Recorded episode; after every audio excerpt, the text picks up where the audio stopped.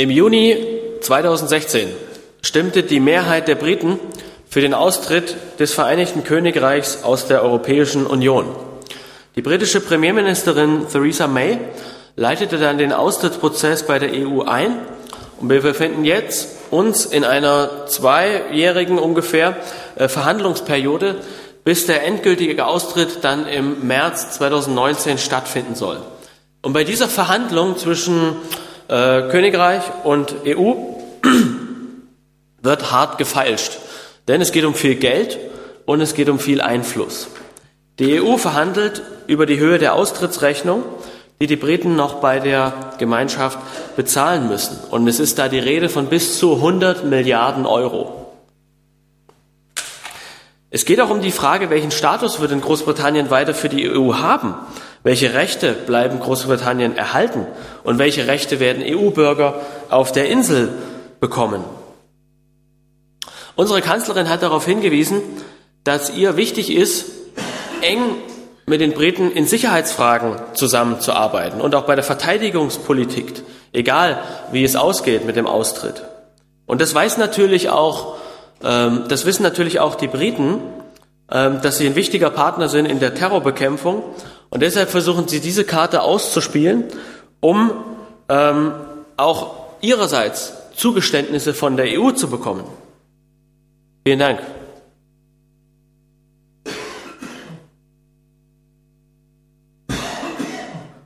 Denn die Briten haben Interesse daran, weiter Zugang zum europäischen Markt zu haben, damit sie ihre Produkte verkaufen können.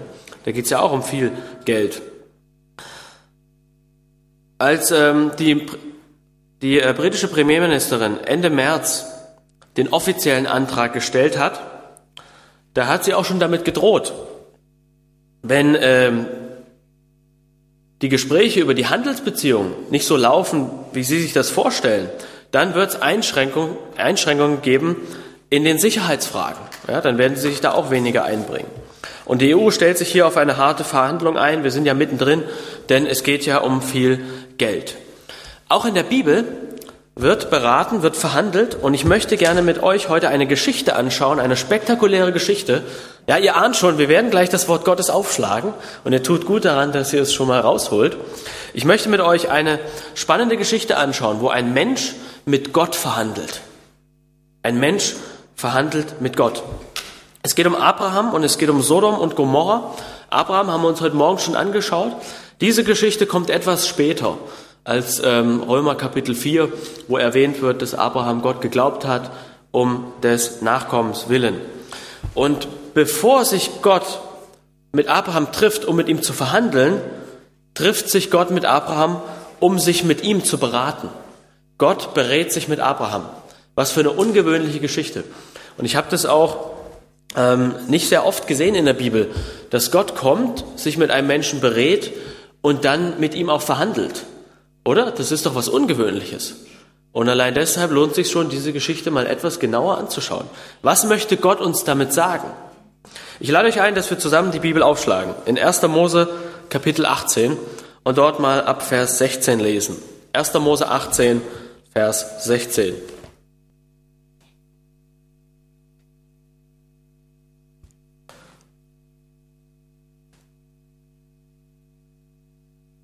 Ich höre kaum rascheln. Ich merke, die Leonberger sind sehr schnell im Bibelaufschlagen. Da brachen die Männer auf und wandten sich nach Sodom. Und Abraham ging mit ihnen, um sie zu geleiten. Da sprach der Herr, wie könnte ich Abraham verbergen, was ich tun will? da er doch ein großes und mächtiges Volk werden soll und alle Völker auf Erden in ihm gesegnet werden sollen. Denn dazu habe ich ihn auserkoren, dass er seinen Kindern befehle und seinem Hause nach ihm, dass sie des Herrn Wege halten und tun, was recht und gut ist, auf dass der Herr auf Abraham kommen lasse, was er ihm verheißen hat. Kurz vorher in diesem Kapitel wird berichtet, wie Abraham mitten am Tag, also wenn es am heißesten ist, von drei Männern besucht wird. Später stellt sich dann heraus in dieser Geschichte, dass zwei von diesen, äh, dass zwei von diesen Männern Engel sind und der dritte Mann wird hier in dieser Geschichte der Herr genannt. Der dritte ist Gott persönlich. Gott, in welcher Form auch immer, hier wahrscheinlich in, Mensch, in menschlicher Form, taucht hier auf, besucht die Erde und trifft sich mit Abraham. Abraham bewirtet die drei fürstlich, er kümmert sich hervorragend um ihn, er, um sie, er schlachtet das Kalb, er bringt ihnen Brot, wahrscheinlich so Pita-Brot, wie es damals üblich war, er bringt ihnen Butter und zusammen essen sie Kalbsschnitzel.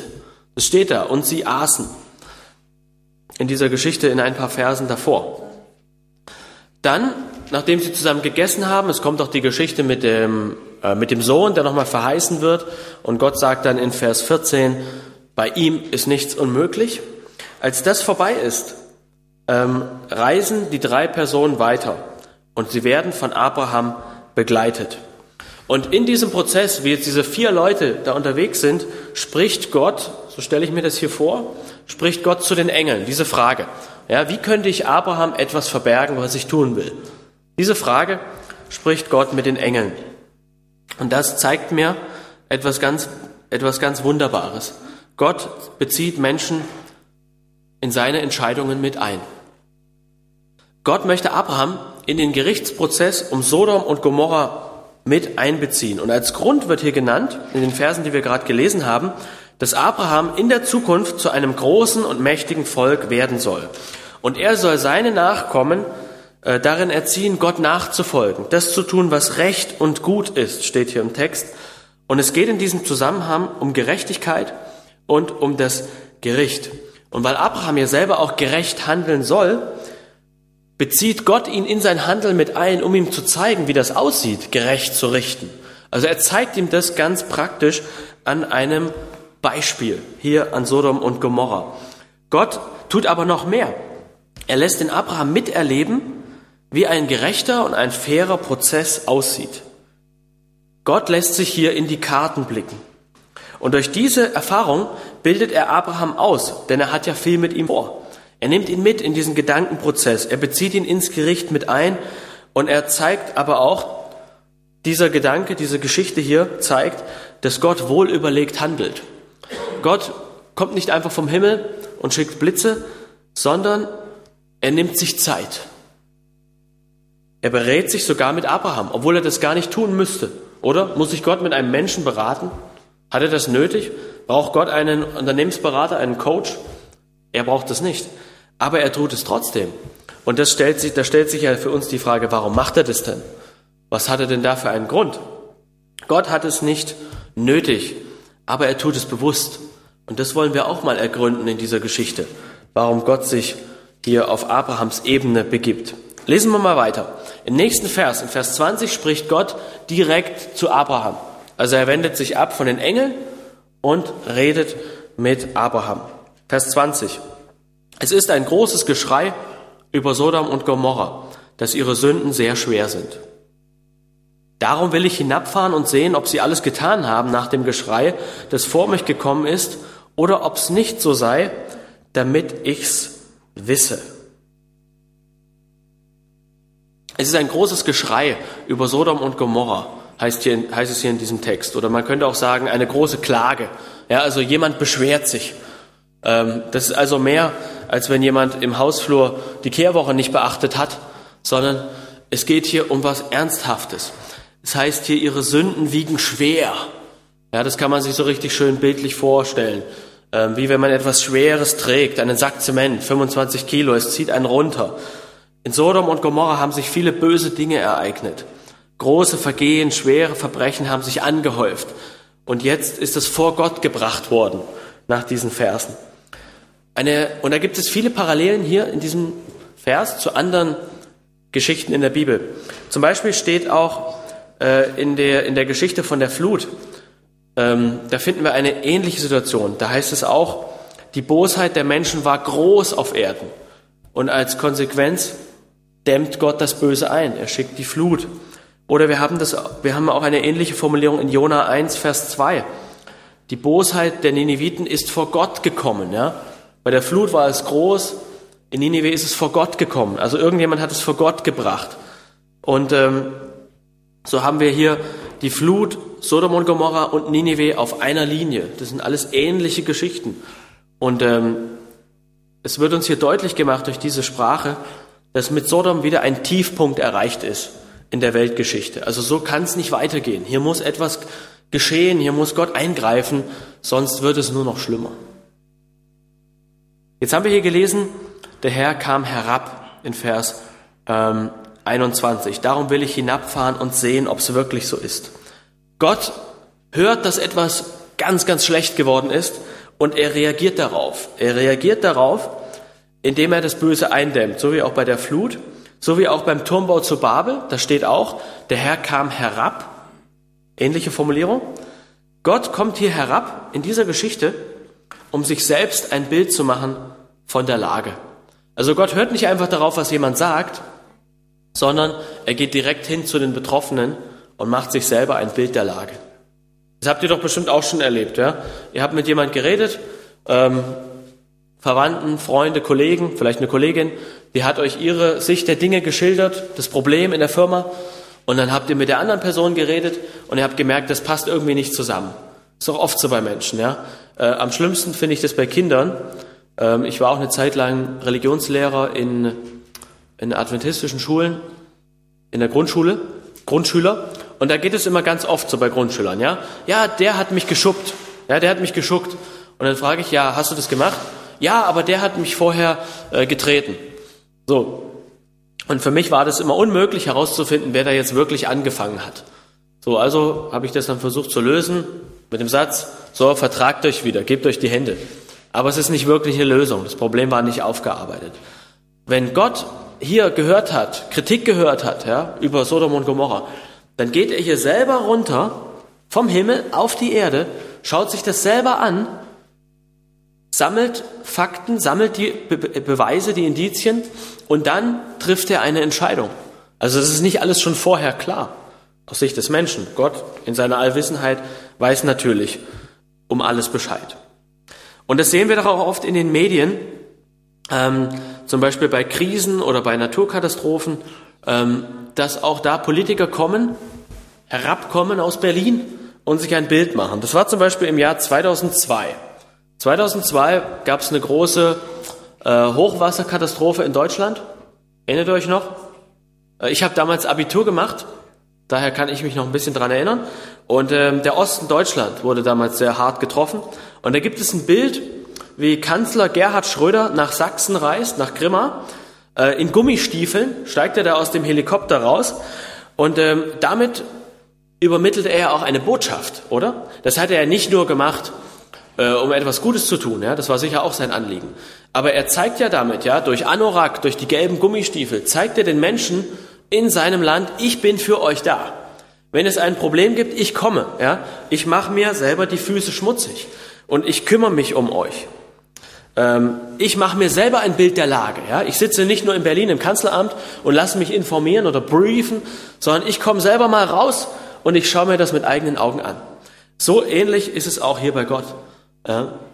Ähm, noch ein Gedanke kommt mir gerade. Ähm, manche sagen auch, dass diese Aktion in Grimma in Sachsen, dass ihm das damals die Wiederwahl gerettet hat gegen seinen, gegen seinen Herausforderer Edmund Stoiber. Ähm, und so ähnlich ist es doch auch bei Gott hier, nur um das mal zu illustrieren. Bevor Gott ein Urteil fällt, schaut er sich die Angelegenheit mit eigenen Augen an. Er kommt aus dem Himmel herab und er schaut sich an, ob es wirklich so ist. Und das sagt uns doch auch eine Menge über Gott, oder? In diesen Geschichten im Alten Testament, da steckt eine ganze Menge drin über Gottes Wesen, über seinen Charakter. Es zeigt uns, dass Gott ein gerechter Richter ist. Es zeigt uns, bevor Gott ein Gericht vollstreckt, sammelt er erstmal die Informationen. Also Gott ähm, handelt nicht willkürlich, ja, nicht einfach so drauf los, sondern wohl überlegt, durchdacht und auf der Grundlage der Fakten und Beweise. Gott wird hier selber Augenzeuge. Hier, wir haben es gelesen, Vers 21. Darum will ich hinabfahren und sehen, ob es wirklich so ist, nach dem Geschrei, das vor mich gekommen ist. Ich finde das, ich finde das sehr beeindruckend. Gott im Himmel, der alles weiß, der alles kann, der hört, es ist was Schlimmes passiert, der zieht seine Jacke an, ich spreche mal bildlich, ja, kommt in, in welcher Form auch immer, hier in Form eines Mannes, ja, Abraham hat drei Männer gesehen, kommt er auf die Erde und schaut sich das selber an. Wahnsinn, oder? Das ist unser Gott, ja, ganz persönlich kommt er zu uns. Und es steckt auch hier Hoffnung drin in diesem Vers. Ähm, schaut bitte mit mir nochmal in Vers 21 rein. Da steht dieses Geschrei, das vor mich gekommen ist, äh, ob so ist oder ob es nicht so sei. Damit ich es wisse. Das heißt, es kann ja auch sein, hier steckt schon so, hier steckt noch eine gewisse Offenheit drin, ja. Es kann ja sein, dass es gar nicht so ist, wie es Gott erzählt wurde. Vielleicht ist es viel besser. Vielleicht ist es gar nicht so schlimm. Vielleicht kann man das noch lösen. Vielleicht gibt es eine Lösung dazu. Die Frage hält das Ergebnis noch offen. Ähm, und gleich wird Abraham mit Gott verhandeln. Und äh, diese Verhandlung, diese Diskussion, die ist, finde ich, hochspannend, weil da hat Gott nämlich letztlich eine Antwort auf diese Frage, ja? Ob so ist oder ob es nicht so ist. Für Gott ist das längst klar. Aber ich glaube, diese ganze Verhandlung macht Gott letztlich für Abraham, damit er das versteht. Und dies letztlich dann auch für uns, damit wir Gottes Handeln nachvollziehen können. Ich würde gerne mit euch mal weiterlesen ab Vers 22. Hier trennen sich die Wege. Die Männer wandten ihr Angesicht und gingen nach Sodom, aber Abraham blieb stehen vor dem Herrn. Also eben noch hat Gott zu den Engeln gesprochen, dann spricht Gott zu, ähm, zu Abraham und jetzt nutzt Abraham die Gelegenheit, zu Gott zu sprechen. Genau. Engel, Abraham und jetzt spricht Abraham zu Gott. Vers 23. Willst du denn den Gerechten mit dem Gottlosen umbringen? Es könnten vielleicht 50 Gerechte in der Stadt sein. Wolltest du die umbringen und dem Ort nicht vergeben, um 50 Gerechter willen, die darin wären? Das sei ferne von dir, dass du das tust und tötest den Gerechten mit dem Gottlosen, so dass der Gerechte wäre gleich wie die Gottlosen. Das sei ferne von dir. Sollte der Richter aller Welt nicht recht richten? Hier sind die Engel auf dem, weit, auf dem Weg weiter zu reisen und Abraham bleibt stehen vor dem Herrn. Vielleicht haben manche das hier in ihren Bibeln. Ähm, das ist nämlich eine spezielle Sache. Hier steht ja, Abraham blieb stehen vor dem Herrn. Aber in der hebräischen Bibel, ähm, da gibt es hier eine Anmerkung.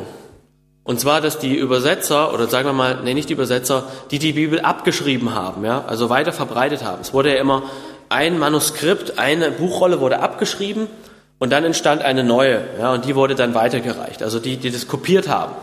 Ähm, die haben hier eine Anmerkung im hebräischen Text, und zwar steht im eigentlichen hebräischen Text, Genau, steht, Abraham blieb stehen vor dem Herrn. Und hier steht, jetzt habe ich es richtig, hier steht, ähm, entschuldigt, ich habe mich gerade verwechselt, ich mache das nochmal. Also Vers 22, da steht, Abraham blieb stehen vor dem Herrn, aber im eigentlichen hebräischen Text steht, der Herr blieb stehen vor Abraham. Genau, das ist der korrekte Inhalt.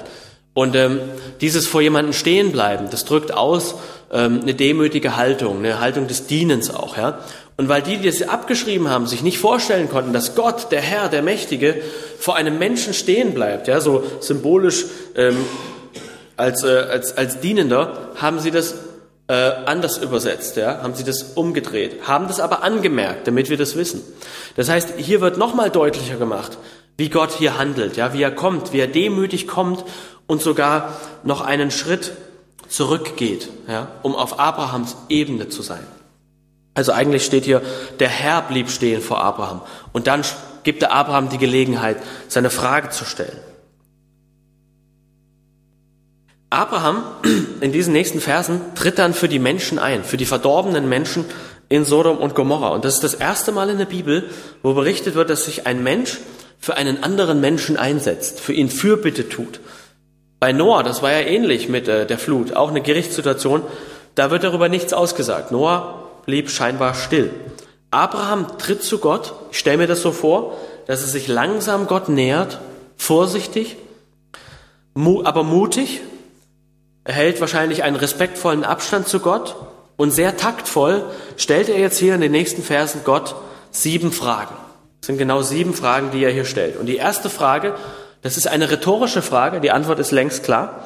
Da stellt Abraham die Frage, Gott, willst du den Gerechten mit dem Gottlosen umbringen? Und es ist natürlich klar, dass Gott das nicht tut, oder? Gott schert doch nicht alle Menschen über einen Kamm. Das wissen wir ganz klar vom Buch, äh, vom Buch Hesekiel, ja, wo ganz klar steht, der Gottlose soll um seine Sünden willen sterben, aber die Kinder die er hat, die sich zu Gott bekehren, die sollen leben. Ja? Jeder Mensch wird für, seine für sein eigenes Leben vor Gott ähm, gerichtet, äh, die Konsequenzen tragen oder die, die Belohnung, wie es auch heißt im Johannes 5, zur Auferstehung des Lebens. Das heißt, jeder Mensch wird einzeln vor Gott betrachtet, ganz fair und gerecht. Und jetzt verwickelt Abraham Gott in einen Handel. Ja, es fängt an, dass Abraham hier sagt in Vers 24, wenn 50 Gerechte, also 50 gläubige Menschen in dieser verdorbenen Stadt sind, dann wirst du doch die Stadt nicht zerstören, Gott, oder? Also in Deutschland wird ja nicht so stark gehandelt, habe ich schon gemerkt. Ähm, äh, beim Auto, also wir haben uns vor ein paar Jahren ein Auto gekauft, da war nicht viel möglich, aber vielleicht liegt es auch am Verhandlungsgeschick. Ja? Manche Leute sind da begabter. Aber in Ägypten zum Beispiel, ich glaube, viele von euch waren schon mal im Ägyptenurlaub, oder? Da geht gar nichts ohne Verhandeln. Da kommt man in den Laden rein und es kann sein, es gibt gar keine Preise. Ja, dann sagst du, dann nimmst du dir einfach, was dir gefällt, setzt dich hin mit dem Händler, mit dem Verkäufer, ihr, ihr trinkt einen Tee zusammen und dann wird über den Preis verhandelt. Und am Ende weiß man nicht, ob es ein guter oder ein schlechter Preis war. Weil man ja keinen Vergleich hat im Laden. Ähm, bitte? Richtig, und dann, dann kannst du einen anderen Preis eingeben und dann, wie der, wie der Verkäufer gelaunt ist, wie er eingestellt ist, kann man dann entweder viel rausholen oder wenig. Abraham verhandelt mit Gott und Abraham geht hier immer weiter runter. Lesen wir es doch mal gleich zusammen. Ähm, ich möchte nur noch auf eine Sache hinweisen. Ähm, es fällt auf, dass Abraham in den Verhandlungen immer weniger Worte benutzt, während er mit der Zahl runtergeht. Er wird wahrscheinlich immer zögerlicher äh, und in diesem Prozess wird ihm immer mehr Gottes Größe bewusst. Gottes Größe im Vergleich zum kleinen Abraham. Er fängt hier an mit 50 Leuten. Warum 50 Leute?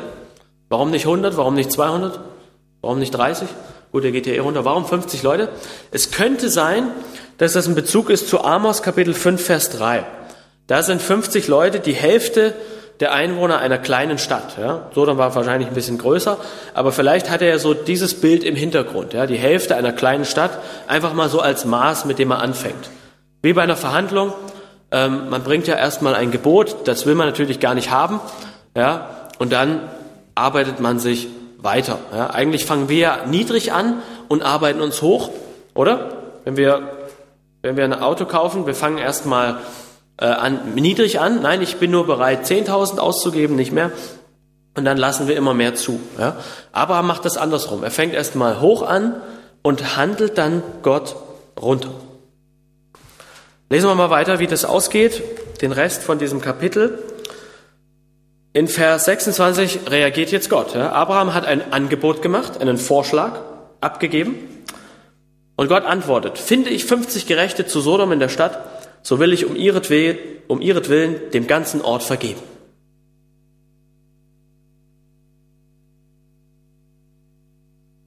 Und da ist wahrscheinlich eine Pause jetzt. Vers 27. Abraham antwortete und sprach, ach siehe, hier in diesem Text wird ja nicht ausgedrückt, was Abraham dabei gefühlt hat. Aber es ist eine ernste Situation. Es geht hier um Leben und Tod. Es geht um eine ganze Stadt. Und in dieser Stadt lebt auch sein Neffe mit seiner Familie. Abraham macht einen Vorschlag und Gott geht darauf ein. Aber Abraham ist nicht zufrieden. Warum ist Abraham hier nicht zufrieden mit 50? Er hat doch genau das gekriegt, was er wollte. Wahrscheinlich, weil Abraham weiß, nein, Sodom, das ist ein sehr, sehr schlechter Ort. Und es wird, gibt darin keine 50. Das weiß er wahrscheinlich selber, sonst würde er nicht weiter runtergehen. Abraham antwortete und sprach, siehe, ich habe mich unterwunden. Hier steckt ja schon so eine gewisse, ja, eine gewisse Angespanntheit drin, oder? Eine gewisse Zögerlichkeit, ja. Aber doch ist er mutig, ich habe mich unterwunden, ja. Ähm, wie steht denn das in modernen Übersetzungen? Hat jemand von euch eine Hoffnung für alle? Wie steht's denn da?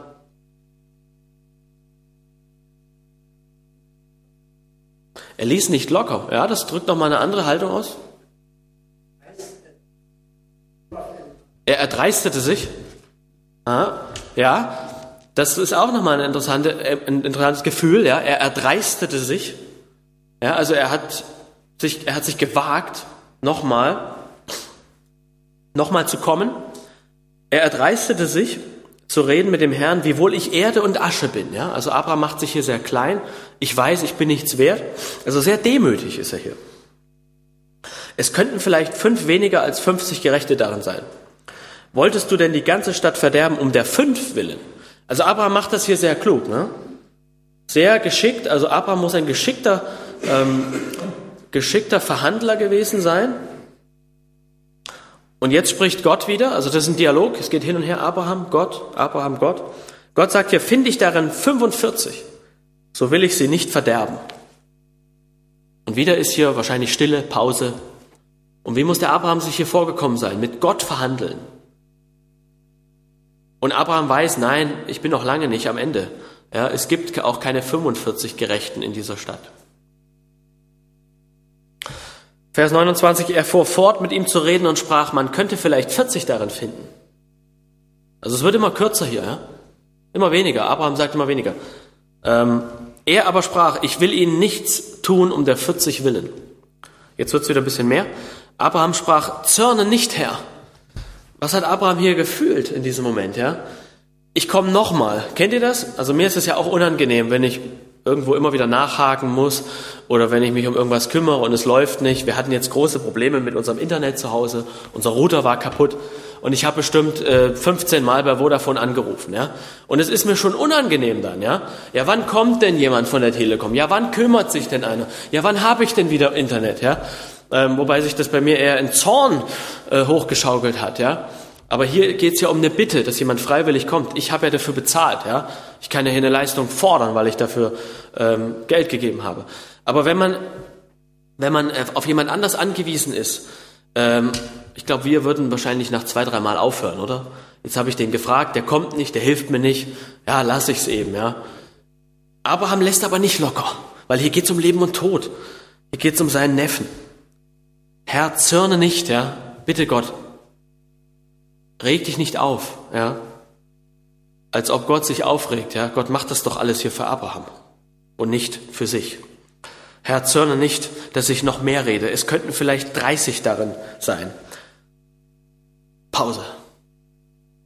Er aber sprach, finde ich 30 darin, so will ich ihnen nichts tun. Was muss das für eine angespannte Situation gewesen sein? Und er sprach, ach siehe, ich habe mich unterwunden, mit dem Herrn zu reden. Also wieder so diese, ich traue mich nochmal. Man könnte vielleicht 20 darin finden. Die Schritte werden jetzt auch größer, ja. Eben waren es noch Fünfer Schritte, jetzt sind es Zehner Schritte. Man könnte vielleicht 20 daran finden. Er antwortete, Gott antwortete, ich will sie nicht verderben um der 20 willen. Und jetzt kommt die letzte Frage. Er aber sprach, ach, zürne nicht, und das haben wir schon ein paar Mal gelesen, oder? Ähm, Herr, dass ich mir nur noch einmal, dass ich nur noch einmal rede. Also jetzt nimmt Abraham hier vielleicht seinen ganzen Mut zusammen, um noch einmal einen Versuch zu starten und um die Zahl der Gerechten runterzudrücken. Man könnte vielleicht zehn darin finden. Zehn. Warum zehn? Warum nicht sieben oder drei? Ähm, auch da können wir nur spekulieren. Zehn war in der Bibel oder auch im, im jüdischen Denken oft so die Zahl des Minimums. Ja, wir haben die zehn Gebote, das ist ein Minimum. Ähm, es könnten viel, viel mehr Gebote sein. Es könnten aber auch nur zwei sein, wie Jesus später sagt. Aber diese zehn decken schon mal das meiste ab, illustrieren, was es bedeutet, Gott zu lieben und den Menschen zu lieben. Zehn Männer waren damals gebraucht, um eine Gottesdienstversammlung abzuhalten. Ja, dann wurde eine Synagoge gegründet. Synagoge heißt ja Versammlung. Ähm, wir haben auch in Daniel 7 äh, das Tier mit den zehn Hörnern.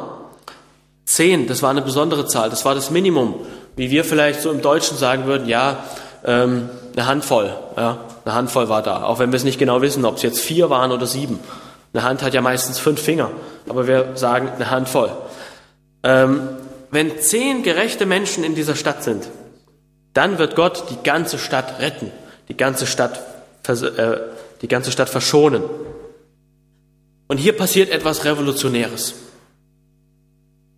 Normalerweise auf dieser Welt, wenn, wenn es da einen Krieg gibt oder eine Strafaktion oder einen, ähm, einen Einsatz, ja, dann werden meistens die Unschuldigen zusammen mit den Schuldigen bestraft. Beispiel Syrien. In Syrien ähm, fliegen russische Kampfjets und bombardieren die Milizen Und da fliegen auch amerikanische Kampfjets und bombardieren den islamischen Staat. Und wie oft passiert es, dass bei solchen Aktionen Unschuldige getötet werden? Ja, es soll eigentlich gegen die Feinde gehen, aber es werden auch Unschuldige mitbestraft. Alle zusammen, ja, da wo eben die Bomben hinfallen. In dieser Geschichte ist das ganz anders. Bei Gott ist das ganz anders. In dieser Geschichte, da gibt es einen Rest. Diese zehn Leute, diese übrigen aus Sodom und Gomorra. Und diese zehn übrigen, diese Gerechten können das Ganze retten. Die können die ganze Stadt bewahren. Merken wir da Verbindung zu uns Adventisten? Ein kleiner Rest kann die anderen beschützen.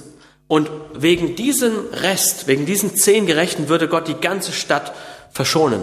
Und dieser Gedanke, der zeigt sich noch im viel größeren Ausmaß beim Messias, bei dem, bei dem Sohn Gottes. In Jesaja 53, Vers 5 und Vers 10.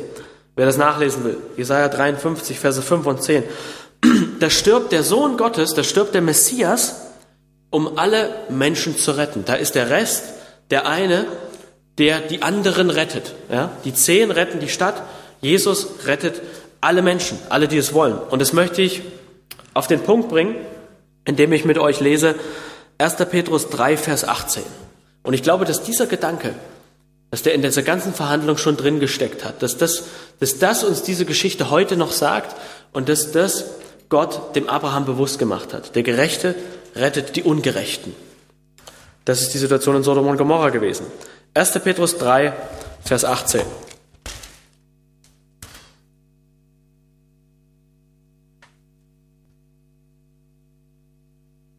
Denn auch Christus hat einmal für die Sünden gelitten, der Gerechte für die Ungerechten. Das ist genau das Thema hier in Sodom und Gomorra. Damit er auch zu Gott, damit er euch zu Gott führte und es getötet nach dem Fleisch, aber lebendig gemacht nach dem Geist. Der Gerechte leidet für die Ungerechten. Der Gerechte rettet die Ungerechten. Ich glaube, dass das hier die Botschaft ist in diesem Kapitel. Das zeigt Gott Abraham. Das zeigt mir diese Geschichte. Gott weiß längst, dass in der Stadt nichts mehr, nicht mehr viel zu retten ist. Es gibt nicht mal zehn Gerechte darin. Was ist das für eine schlimme Stadt gewesen? Es gibt eigentlich nur vier Leute, die rausgeführt werden. Ähm, Lot, seine Frau und seine zwei Töchter. Die Schwiegersöhne in Spee, die kommen gar nicht erst mit. Und die Frau geht noch auf dem Weg aus der Stadt verloren, weil sie sich umdreht. Das heißt, eigentlich gab es nur drei Leute zu retten. Und das wusste Gott. Aber er macht dieses ganze Spektakel, diese ganze Verhandlung, um Abraham das zu zeigen, ja, dass Abraham das nachvollziehen kann. Ja, stellt euch mal vor, Gott hätte auch einfach Feuer vom Himmel schicken können, ja, wie es später kam. Und es wäre gerecht gewesen, es wäre okay gewesen. Aber hätte Abraham das verstanden? Wie hätte es auf ihn gewirkt? Wir können nur spekulieren. So wie es Gott jetzt gemacht hat, ist es natürlich ganz deutlich, dass es absolut gerecht war, dass es absolut fair war, dass es keine andere Möglichkeit gab, sonst wäre das noch viel, viel schlimmer geworden. Sodom ist ja später sprichwörtlich in der Bibel geworden. Wenn irgendwann mal wieder eine ganz schlimme Situation erreicht wurde, dann haben die Leute gesagt, ja, das war wie Sodom und Gomorra. Ja, also eine ganz, ganz schlimme Situation.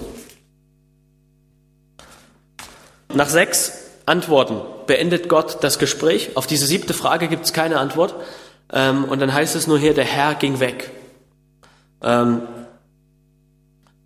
Gott lässt sich hier bewusst von Abraham herausfordern. Und durch diese Herausforderung zeigt Gott dem Abraham, dass es keinen Sinn macht, noch länger zu warten. Dass es keinen Sinn macht, die Stadt einfach weiter so leben zu lassen, sondern es muss jetzt was passieren und das Böse muss hier eingedämmt werden. So ähnlich würde es ja auch sein, wenn Jesus eines Tages wiederkommt. Ähm, Jesus verbindet ja diese Situation mit der Wiederkunft. Ja, zum einen wird gesagt, wie in den Tagen der Flut. Aber in einem anderen Text, ich glaube im Lukas-Evangelium, in der Endzeitrede, da heißt es, es wird so sein wie in den Tagen Lots. Das heißt, indem wir diese Geschichte studieren, können wir auch einiges über unsere Zeit lernen. Es wird sein wie in den Tagen, in den Tagen Lots. Ähm, und auch da können wir uns sicher sein, dass Gott alle Gläubigen beschützt und sie rausführt, ja, dass er sich um alle kümmert ähm, auch wenn er vielleicht manche zur Ruhe legt. Aber diese Geschichte zeigt doch ganz klar, wie gerecht Gott ist. Ja? Gott vernichtet hier nicht den Gerechten mit dem Ungerechten, sondern er wäre bereit, die ganze Stadt zu verschonen. Aber weil das so schlecht aussieht dort, holt er sogar noch die wenigen Gerechten, die es darin gibt, raus. Er beschützt sie, er bewahrt sie, er kümmert sich um sie. Und so wird es auch sein bei uns, wenn Jesus wiederkommt. Er wird auch uns bewahren. Ähm, durch all die Stürme, die da noch kommen werden, die wir aus der Bibel her kennen. Warum hat Gott das hier so gemacht, diese Diskussion? Ich glaube, wir sehen hier auch den großen Kampf von äh, Satan gegen Gott im kleinen Format. Gott hätte ja damals auch den Teufel vernichten können, als die Sünde im Himmel ähm, hochkam, oder? Gott hätte ja gleich das Unkraut an der Wurzel packen können und ausreißen. Aber das hat er auch nicht gemacht, um das eben ausreifen zu lassen, um dem, den Engeln, um dem Universum zu zeigen, wohin das führt, wenn äh, man sich gegen Gott richtet. Ja, es führt letztlich genau dahin, ähm, wie wir es in Sodom sehen und auf dieser Welt. Ja? Leid, deine Schwester, ähm, Krieg in unserer Welt, Tod. Ja? Das ist Ergebnis der Sünde, die mit dem Teufel angefangen hat. Gott lässt das Böse ausreifen, um uns die Früchte zu zeigen. Und da ist Gott manchmal sehr geduldig. Auch bei Abraham war er geduldig. Da hat Gott sich die Zeit genommen, auf diese Erde zu kommen, mit ihm persönlich zu reden, sich das selber anzuschauen und dann erst handelt Gott.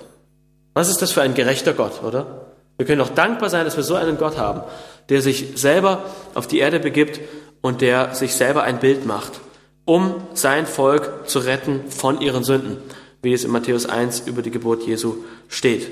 Was ist das für ein wunderbarer Gott, der sich auf unsere Ebene herablässt, um uns zu zeigen, dass er letztlich gerecht ist. Und so können wir uns auch verlassen auf ihn, dass er auch uns gerecht und fair behandelt wird. Im Gegenteil noch, oder noch stärker ausgedrückt, Gott ist ja daran gelegen, uns zu erlösen. Es gibt ja Texte, 1. Äh, Timotheus, Gott will, dass alle Menschen errettet werden. Und er tut auch alles, was möglich ist.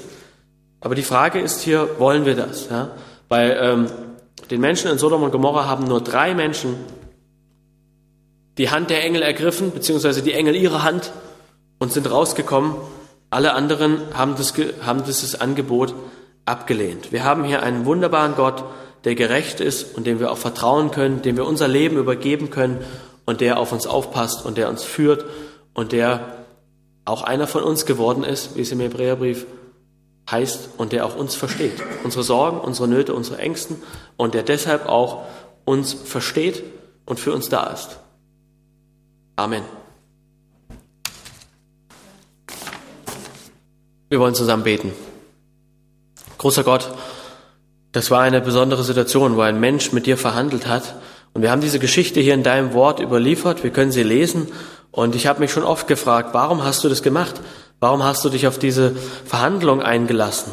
Herr, du zeigst uns durch diese Begebenheit, dass du ein Gott bist, der sich in uns hineinversetzen kann, der auch möchte, dass wir deine Entscheidungen nachvollziehen können, weil dadurch auch unsere Beziehung zu dir wächst weil wir hier sehen können, dass du gerecht bist, dass du aber auch die Liebe bist, dass du dich um uns sorgst, dass du dich um uns bemühst und dass alles, was du tust, fair ist, dass es richtig ist und dass es dir auch leid getan hat, an den Menschen ein Urteil auszuführen, einen, äh, einen Schlussstrich zu ziehen, aber dass es letztlich hier keine andere Möglichkeit gab. Die Menschen haben sich so weit von dir entfernt.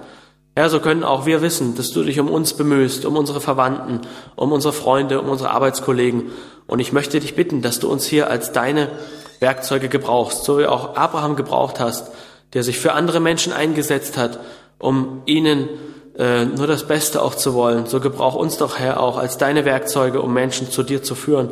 Und lass uns doch, Herr, durch dein Wort auch immer besser erkennen, wie du wirklich bist. Das bitte ich dich, Herr, im Namen Jesu. Amen.